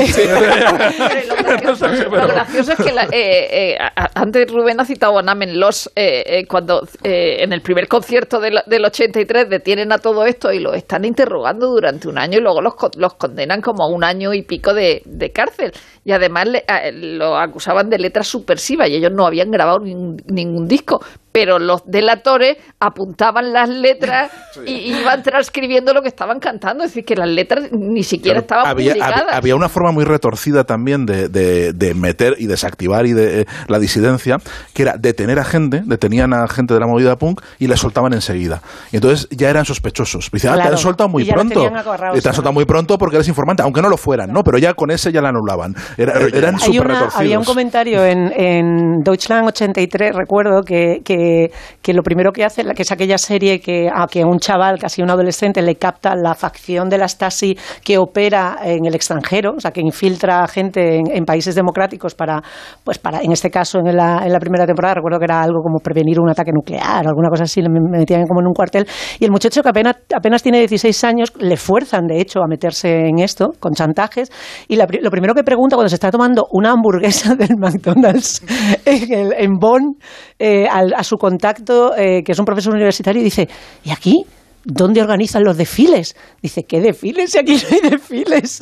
Claro, lo primero es intentar eh, explicar el mundo que conoce con la, nueva realidad impuesta. Y, luego hay una cosa que, no- que- que- quiero decir también, y es que toda esa gente que se mete en, el- en el- en los grupos punkis lo hacen a, a- a costa de su propia vida. Es decir, porque Sí. lo echan de los colegios, de los trabajos, Claro, porque el les arte- quitan los pasaportes que no se pueden cambiar de pueblo, no es que no puedan salir En de un, pa- en un país donde no trabajar era ilegal. Claro. Bueno, y en, decir, o sea, Y que- en- y y en que no China en la que actualidad tú no puedes vivir donde, donde, No, donde quieras. Es lo Pero- que le decía Solzhenitsyn a Íñigo. Es que las dos vino. grandes restricciones de. China, o sea, no, no tener los hijos que quieras y no poder moverte donde puedas. donde ¿no? O sea, puedas. Sí, ese es. Eh, y, y además es que el punk Vale. era muy importante porque el arte, solo existía un arte que era realismo socialista. ¿No os acordáis de esta película? Película del director de La vida de los otros, cuyo nombre no me hagáis pronunciar, que se llama la, la sombra del pasado, que es una peli, bueno, tiene sus cosas, pero es una peli muy interesante que, que bueno, empieza con el programa de eutanasia de los nazis y como un médico eh, mm, que- lo- logra que se borre su pasado y entonces uno de los personajes, el protagonista es un pintor de la, de la RDA que acaba yéndose al, al oeste porque claro, como pintor lo único que puede pintar son murales de realismo, de realismo socialista. Claro, el, el- el- o sea, si el punk era rompedor en, en el Reino Unido, donde tú podías hacer lo que te diese la gana, imaginaos en un país donde solo existía un, un tipo, solo era posible un tipo de arte y lo, y lo demás era no, no solo no es que fuese feo, es que era un ataque contra el Estado. O sea, era como bueno, como el arte degenerado de los, de los nazis, ¿no? Entonces, es- es- este chaval se, se va a buscarse la vida porque quiere ser un artista y, y en- echan la vida a perder 10 años antes de la caída del muro. Es decir, que no era una cosa inminente, que, se- eh, eh, que son valientes y hacen eso. y- De nuevo Sí. con lo de la... Bueno, la- y además las- nadie esperaba, no es como los Oscar, que todos sabíamos que iba a ganar Coda, Las- sino que en el 89 na- nadie se imaginaba que se iba a caer en una noche. Es que la, la prohibición de, de material, estaba pensando de nuevo en esta peli de, de- se llama Leander Hausman, que es que no, no me acordaba el nombre del director, la, de, la del Callejón del Sol, eh, el muchacho que es comedia, o sea, eh, y estaba pensando en, la en qué se, de qué se puede o no se puede reír uno, vueltas de nuevo con si nos, nos podemos cachondear de estas cosas. Esta- es una comedia muy, muy tontorrona, pero tiene, tiene momentos bastante, bastante acertados. Hay, hay un- una situación en la cual el muchacho que eso que tiene como 16 años eh, está escuchando discos prohibidos en su habitación eh, porque a ellos nada más que les, les- les dejan escuchar cosas del extranjero que ya han pasado de moda, o sea, son cosas como que ya no consideran subversivas y dice, yo tengo todo esto aquí que es, que es como mi alijo y dice, y dice, imagínate, porque en mi país dice, hay un, hay un departamento oficial que se dedica a prohibir todo lo que mola. Entonces, desde esa, ese arrebato, que es una cosa que tiene también que ver con la infancia del protagonista de Hewitt and the Angry Inch, que probablemente sea una de las mejores alegorías que se han hecho del muro, a propósito de lo que decía Rosa, de precipitarse en escapar 20 minutos antes de que caiga el muro. Solo, solo un apunte que es precioso de, sobre la movida punk, la influencia de las abuelas de los punks, Ajá. de, los de los punkis. Porque eh, todo el material... Como la abuela rockera nuestra. mejor, más con más riesgo. La- a- por lo visto, eh, en los controles eh, a, las abuelas no las miraban tanto, no les ponían tan- tan- tan- tantas trabas. Podían eh, cruzar a- el muro en, los pases de día sin, sin someterse a, a tantos controles. Entonces los punkis usaban a sus abuelas para que fueran al barrio de Kreuzberg a los mercadillos los domingos a comprar discos, a comprar vinilos para ponerse al día de, lo, de lo que estaba la música. Todos los pasaban de, los, lo, pasaban de matute en los bolsos. Las abuelas venían cargadas con discos de los Spistos y con, y con todo lo que hubiera en ese momento. La cultureta. Onda cero.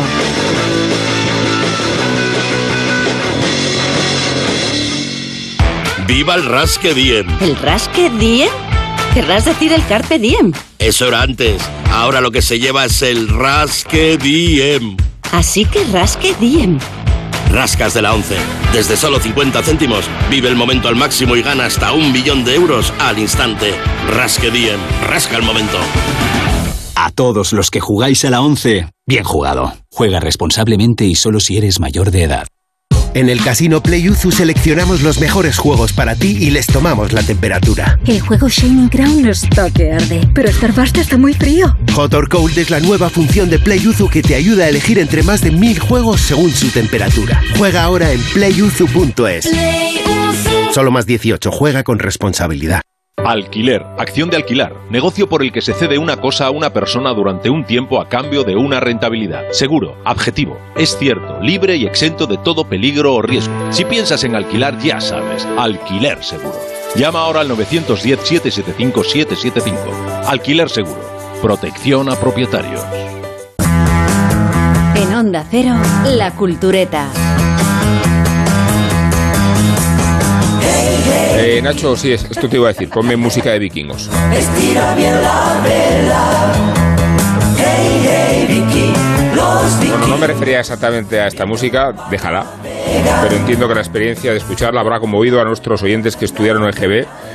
No es el caso de Sergio del Molino ni de Isabel Vázquez. Yo sí estudié No, GB, ¿cómo que ¿eh? no? Ay, por favor, no, que sí. que no discrepéis. No me, no me quites años. No discrepes sobre tu propia vida, ¿no?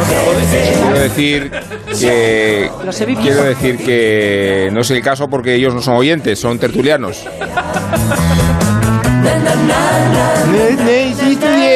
Este- lo, lo que no visteis fue esta serie, o también la visteis. Claro que la vi. Hombre, claro. Pero si sois súper Me jóvenes. encantaba. Igual tú sí, Guillermo, y Rosa también, yo la he visto, y Nacho García. Pero tú, Isabel, no la has visto, y Sergio Molino tampoco, por favor, y dejadme en paz ya. Bueno, esta fue la experiencia que familiarizó a la muchachada con las primeras vocaciones hacia las culturas nórdicas. Así te estás quieta, Isabel, por favor. Vamos a hablar de las vocaciones hacia las culturas nórdicas, pero ya de adultos, empezando por la catalogación de la serie que ha triunfado en Netflix, Vikingos, se titula, ha engendrado seis temporadas, Willy está con todas a la vez.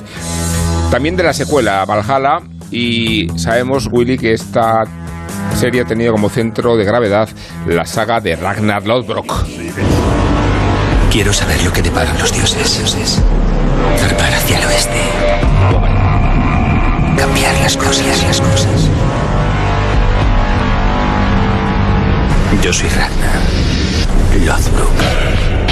He oído historias, Rolo, de grandes ciudades y tesoros. No pienso arriesgar mis naves ni mi reputación. Son mis barcos y van a donde yo les ordeno. Hemos construido un barco. Y por primera vez iremos al oeste. Podría matarnos por desobedecer. Si yo no estuviera, tú podrías cuidar de nuestra familia. No iré a menos que seamos iguales. Ragnar Lodbrok, héroe entre la historia y la fantasía, flagelo de franceses e ingleses en el siglo VIII, en el noveno. Lo digo porque discrepan los académicos al respecto y no es sencillo siempre para ellos mismos, para los académicos, diferenciar la música de la la música, digo, la realidad de la ficción. Digo la música porque esta sí que es música vikinga. Eh, ya sé que no está a la altura de las expectativas del macherío y de la testosterona, pero ¿qué le vamos a hacer, William? Bueno, no es fácil tampoco poner orden a la dimensión de una cultura que se expandió hasta fronteras inimaginables, América antes de Colón y también la India, como sostiene la arqueóloga británica Kat Jarman en un ensayo que acaba de publicarse cuyo título alude a la capacidad expansionista de los guerreros nórdicos. Se titula Los Reyes del Río. El caso es que la historiadora, la arqueóloga, ha reconstruido paso a paso las rutas comerciales de los vikingos. No solo llegaron a España, eso lo sabemos, sino recorrieron el Mediterráneo hasta Constantinopla y remontaron el Dnieper y el Volga. De hecho, hemos aprendido todos en el curso acelerado de historia ucraniana que la fundación de la Federación de Rus de Kiev el origen de la cultura y del territorio que hoy disputa la hegemonía de Putin, se remonta a la iniciativa del príncipe vikingo Oleg, cuyos arrestos se establecieron en Novgorod hace el año 882, un siglo antes de que San Vladimir convirtiera al pueblo a la religión ortodoxa y se vertebraran los mitos eslavos fundacionales. Ahora bien, lo que realmente cambió la perspectiva que teníamos de los vikingos consistió en encontrar una coralina proveniente de la India en el yacimiento británico de Repton. Era la confirmación de que las rutas de los vikingos llegaron hasta Oriente mucho, nada menos que al estado contemporáneo de Gujarat. El impacto en el tiempo de las redes que crearon fue muy grande. Otra de las pruebas importantes consistió en la introducción de la viruela en Occidente por culpa de estos vikingos viajeros. Hubieran llegado a la luna si es que no lo hicieron. No alcanza tan lejos el ensayo de Jarman, pero se incorpora todos los recursos de la ciencia y más específicamente de la genética para reconstruir una civilización todavía expuesta a muchas incertidumbres, empezando por el papel de las mujeres. Es casi una certeza, explica Jarman, que había mujeres en los campamentos vikingos. Resulta difícil imaginar a un grupo de mil miembros de un ejército y seguidores sin una sola mujer entre ellos. Sin embargo, hay que tener en cuenta dos cuestiones importantes. Primero, si aceptamos que las mujeres estaban allí, tomando, tomando parte de lo que eran esencialmente operaciones militares, ¿quiénes eran? Habían acompañado al grupo donde Escandinavia, de modo que podemos etiquetarlas con toda confianza como mujeres vikingas, o eran acaso seguidoras que se habían unido al grupo por el camino, ya sea voluntariamente o bajo coacción, sigue definiéndolas el hecho como mujeres vikingas de la misma manera? En segundo lugar, dice Yarman, tenemos que considerar cuáles eran sus papeles. Si la presencia de usos de hilar es lo que nos induce a pensar que había mujeres, el corolario es que suponemos que estaban allí precisamente para ocuparse de las tareas más domésticas. Viajera independiente, esposa, hija, guerrera. El papel de las mujeres en el mundo vikingo es una de las cuestiones clave que debemos responder, nos dice Jarman, especialmente lo que respecta a aquellas que viajaron al extranjero. Por eso, claro, tiene sentido evocar el mito de las valquirias.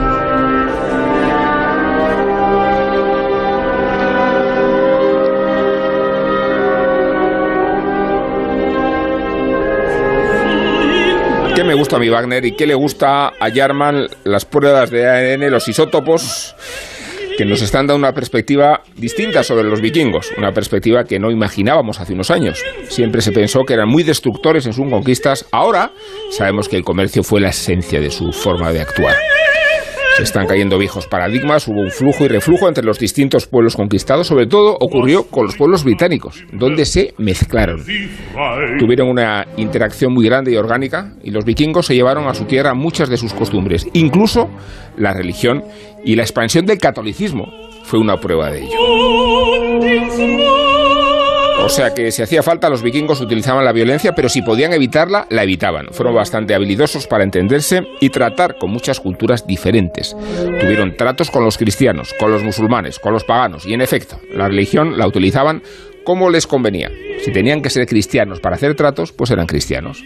Ejercían una gran capacidad de adaptación cuando se trataba de negociar. Y tampoco exageremos con la demolición de los clichés. Los vikingos no eran todos rubios, es verdad, pero eran fundamentalmente rubios. Y grandes, fundamentalmente grandes. Eran un pueblo militar y agresivo, más allá de su capacidad de adaptación. Las mujeres guerreras. Y así podemos decirlo, era una excepción, independientemente de los casos extremos o extravagantes. Y no voy a decir que la serie de vikingos, Willy, pueda verse como una lección de academia, pero sí es un buen instrumento para indagar en el antepasado nórdico que todos llevamos dentro, un rastro de ADN seguro que tenemos aquí los presentes, y algún isótopo. Sergio, habrá en nuestros huesos cuando un día nos desentierren.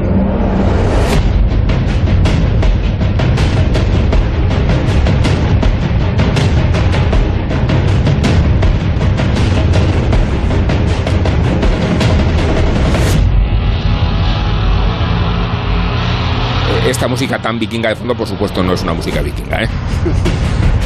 Willy, sea, la, la- la serie es, es buena hasta cuando es mala. O sea, o sea, tiene unas temporadas espectaculares, pero digo que es buena hasta cuando es mala, porque realmente yo sí que creo que es una gran le- lección de historia. De hecho, le, le preguntaban por la serie al autor en una entrevista que le hizo Jacinto Antón esta semana y decía que, el, que, el- que al final sí, sí, sí, sí, te- sí, sí, sí te enteras de lo que representan los vikingos, ¿no? Esos pueblos nórdicos que están en, en, en la actual Esca- es- Escandinavia. Ay, perdón. Y Es que, que yo le he oído a Michael Hirsch decir justo lo contrario. Sería- o sea, yo tengo- Hirsch- porque Isabel no, es que, discrepa. es que- A ver, no, me, me río porque estoy, estoy viendo, yo tengo enfrente a. Guillermo Altares y a Isabel a los dos, y entonces está Pero Guillermo hablando y e Isabel al lado poniendo caras de... Es que No, Michael Hirsch no, dice no, lo que le da no, la no, gana no. cuando, según le- quien le pregunte, Michael Hirsch, yo le, le he oído exactamente igual que lo de Jacinto Antón, que tiene toda la razón, No, pero yo le he oído decir que él, mm, o sea, la historia, pues que se vayan a los libros de historia, que lo que él hace es entretenimiento, Sí, que lo hacía igual en los que Sí, Tudor. pero que lo explican muy bien. O sea, o- o- no te tienes por qué. Ahí sí que no tienes que, por qué ser.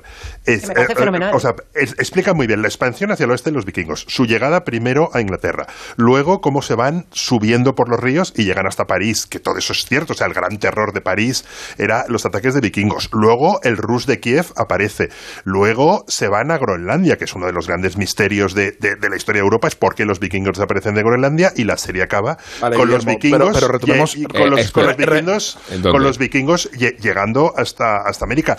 La, digamos, dado que no es una cultura escrita, sino que se, se transmite con oralidad, podemos saber muy poco de los, de los vikingos, más allá del ADN. Entonces, la espina dorsal de lo que representa la expansión de los vikingos en el mundo entre el, el- el siglo VIII, creo que es el, o el siglo IX, sí, creo o- que es el primer ataque, y su final en el, en, el, en el siglo XI, se cuenta muy bien, que además es un momento históricamente muy interesante, porque es el momento en que se forman los mm, el germen de los estados europeos y en el que se producen enormes movimientos de pueblos, ¿no? Y que, y que mm, le- ahí los, eh, hay muchísimos eh, pueblos que van yendo de un lado a otro en Europa y en la Alta Edad Media tenemos muy pocos documentos, por eso siempre se llaman los años oscuros, porque es, un, es una época que nos ha dejado pocos documentos y los vikingos representan el final de, de- de esa época.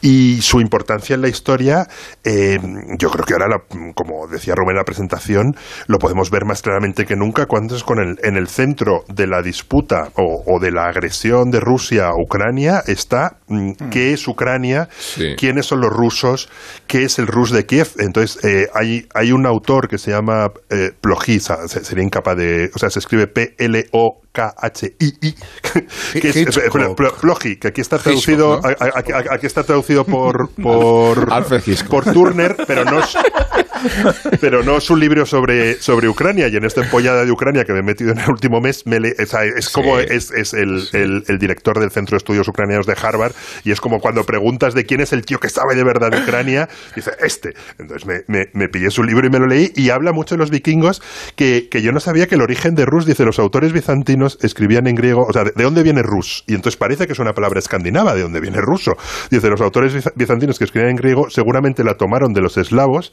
que a su vez la tomaron de los fineses que a su vez tomaron la palabra ruski para, para llamar a los suecos de la palabra sueca los hombres que reman que es precioso que Qué al final bonito. Rus- Muy que al final Rus sea los, los, los, los hombres que, que reman Muy bien, sí, muy bien merecido. Merecido, merecido. entonces, Bloch lo que explica es, dice, el debate sobre quiénes son los herederos del Rus de Kiev y quiénes fueron los primeros príncipes del Rus, si vikingos o eslavos, se prolonga desde hace 250 años y está en el corazón de la disputa entre rusos y ucranios sobre la herencia del Rus de Kiev. Eso, eso es, es- es un libro escrito como hace, como hace 10 años. Entonces, que eh, digamos, haya una guerra en Europa y que detrás de esa guerra se esconda un misterio vikingo, es la clave de la importancia que ese pueblo escandinavo tuvo en el corazón del momento de la, de, de la formación de Europa, ¿no? Entonces yo creo que explica muy bien hasta qué punto los vikingos son importantes y, no solo porque eran a Sevilla o a Kiev o a, o a, o a un, un- un sitio que, que a Rubén a mí nos encanta, que son que es Sicilia, ¿no? Es- esa mezcla de las ermitas vikingas de normandas, que son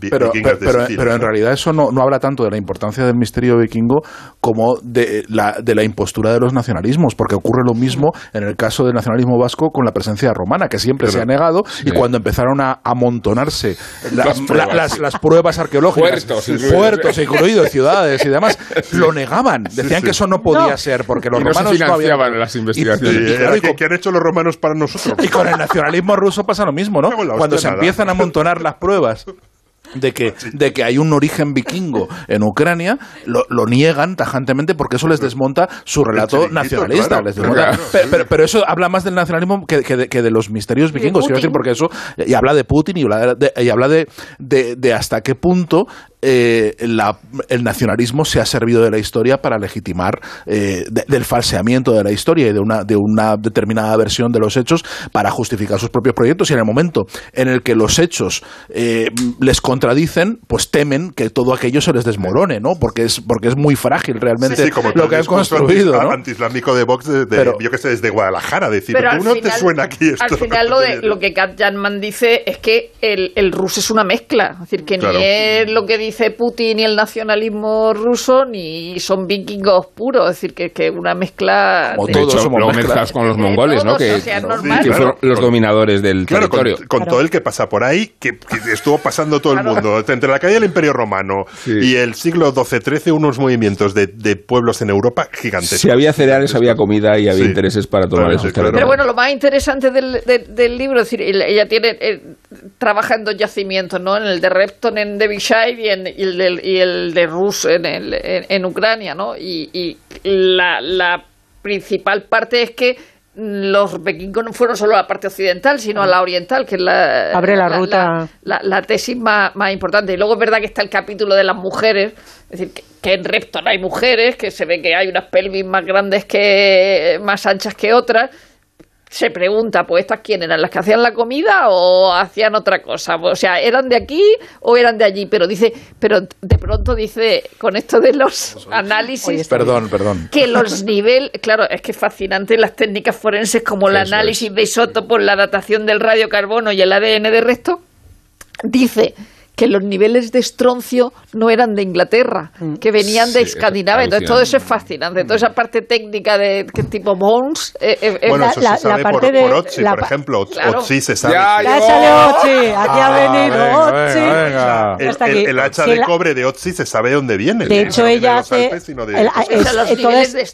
toda de esa parte es interesantísima cuando empieza a hablar de la investigación a partir de los isótopos y de cómo somos lo que comemos y que cómo puede eh, eh, digamos, seguirse, seguirse el rastro a partir de lo que tienes eh, de resto en En los los- dientes. Puedo hacer otra acotación. A partir de tal. Yo quería- en, en Herculano hay un equipo es- arqueológico especializado en, en investigar la mierda, porque en Herculano la, la mierda se, se conservó en barro, entonces investigan y así saben exactamente lo que comían los romanos. Una de las teorías eh, sobre por qué puede haber mujeres en los yacimientos de, de- de- no sé si es Northumbria o cuál es la, la zona esta en, en Gran Bretaña, antiguos asentamientos vikingos, nos la da Roger Corman en Las mujeres vikingas contra la serpiente marina, que es una película en la cual un grupo de mujeres que está sola en, allí en Escandinavia se encuentra, pues no es una película de Roger Corman sobre vikingos. de- de- Pues te lo voy a decir porque, bueno, déjame, déjame que te cuente de qué va la- las mujeres vikingas contra la, la serpiente marina. Es un grupo, es un grupo ser. de mujeres que se ha quedado sola porque Creo- los vikingos creo que- han ido. Pues creo que sé de calla, qué va. Vamos a tardar más como sigáis hablando. Cuando los vikingos se han ido a Northumbria a darle pastilla a, la- a los, a, los, a los británicos, el- ellas se han quedado solas. Y dice, vamos a por ellos, que nos hemos quedado solas. Ellas se echan al mar en esos barcos que también describe Kat Jarman, cómo están construidos, con sus eh, baldas solapadas, que son más ágiles y más rápidos Barcos de Ikea. superan a la serpiente marina, que es un, es un monstruo que ya se habla en todos los poemas estos odínicos y de eh, eh, las edas, eh, y cuando llegan se encuentran que están presos y tienen ellas que participar de liberarles. Entonces, ellas también hay tomarían guerre- iniciativa. Hay guerreras desenterradas. Claro, se- se- se y ellas son, mujeres. y de verdad que la película es fascinante, cómo se parte, se baten el cobre las tías. Nos hemos quedado sin hablar de cómo los eh, vikingos Eh, eran, los, eran trans. Y de, la, y de la Exactamente, película nos de hemos Richard quedado- Fraser, y- la película y- de Richard pero Fraser. tranquilo que no hablaremos la semana que viene. Lo que sí vamos a hacer es escuchar a JF y su punto de vista sobre el rock escandinavo. Poneros un poco al día, hombre. El número 8 de la camiseta azul y amarilla dice Jesús Burnside. Se la pasa a Mr. Burns que juega con la pelota para Martínez. La pierde, recupera Suxi, se la pasa a Rivencher. Rivencher apunta. ¡Gol! No, no se le ha colado a Nacho la sección de Venegas. Está sonando el Lose My Soul, la canción que abría el álbum Hallelujah Rock'n'Rolla de Flaming Sideburns, que traducido sería algo así como Las Patillas Ardientes. Y su cantante es Eduardo Martínez, afincado en Finlandia, pero de padre argentino, como bien habéis podido deducir por la intro de la canción. Hoy voy a hablar de la última incursión vikinga que tuvo lugar a finales del siglo XX y que se realizó a guitarrazo limpio. Podría decirse que colonizaron cualquier rincón ávido de rock, desde Japón a Los Ángeles, incluyendo toda Europa, por supuesto, y especialmente España, donde fueron muy bien acogidos y donde cuentan con una sólida base de fans. En el mercado discográfico llevaban años reinando el hip hop y los ritmos bailongos de Prodigy y Chemical Brothers, entre otros. Y no es que estas bandas se convirtieran en número uno, pero fueron muchas y muy buenas y reivindicaron el rock de guitarras más genuino.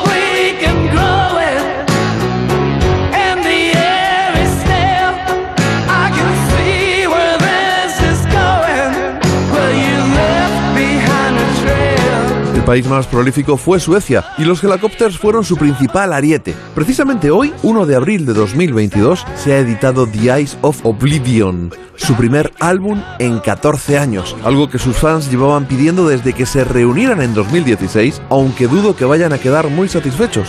Yo al menos no lo estoy, pese a pelotazos como el que da título al álbum, Rip a Hurricane y este emotivo blues soulero. So Sorry I Could Die, dedicado al difunto guitarrista Strings. Podría parecer que en Escandinavia miles de jóvenes agarraron las guitarras de repente a mediados de los 90 y nada más lejos de la realidad, porque llevábamos desde principio de los 80 disfrutando de algunas bandas, no demasiadas, pero sí muy buenas, como Hanoi Rocks, los garajeros Nomads y Quiet Kings o los salvajes Union Carbide Productions, que prácticamente acabaron reconvertidos en The Soundtrack of Our Lives que en 2001 grabaron Behind the Music, mi álbum favorito de lo que llevamos de siglo.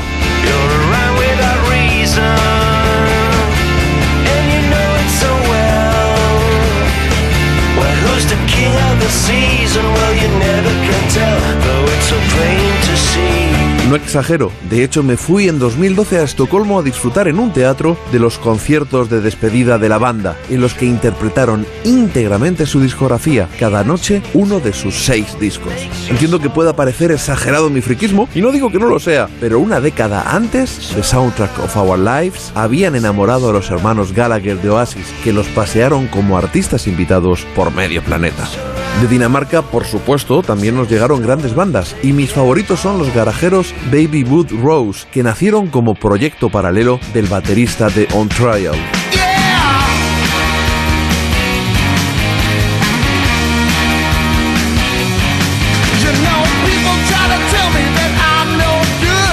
Gran Lorenzo hizo como Dave Grohl de los Foo Fighters o Nick Royal de los mencionados Helicopters, saltando desde detrás de los tambores al frente del escenario para cantar y empuñar la guitarra con auténtica vehemencia. Y terminemos este repaso en Noruega.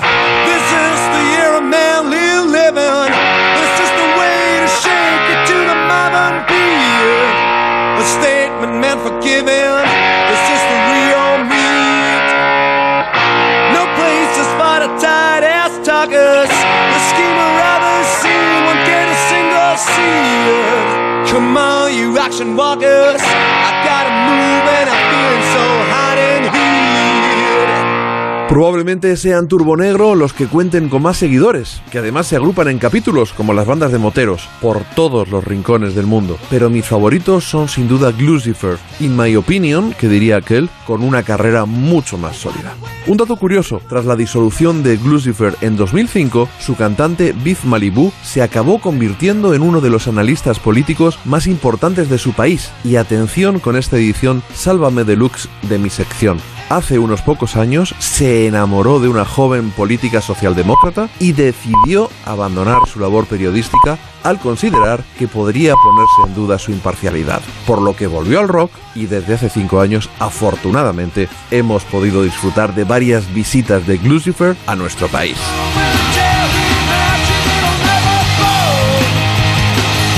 Pues no es fácil conducir un programa de tanta influencia y tanta repercusión. Con vosotros se hace más sencillo todo. Con tertulianos, os veo en una semana. Agradezco los servicios prestados a Felipe Mateos y a Nacho García. Y bueno, eso. Eh, Will, nos vemos en una semana. Isabel, Rosa y Sergio. Hasta el viernes. Un abrazo a todos. Y a la audiencia también. La cultureta. Son las 3 de la madrugada, las 2.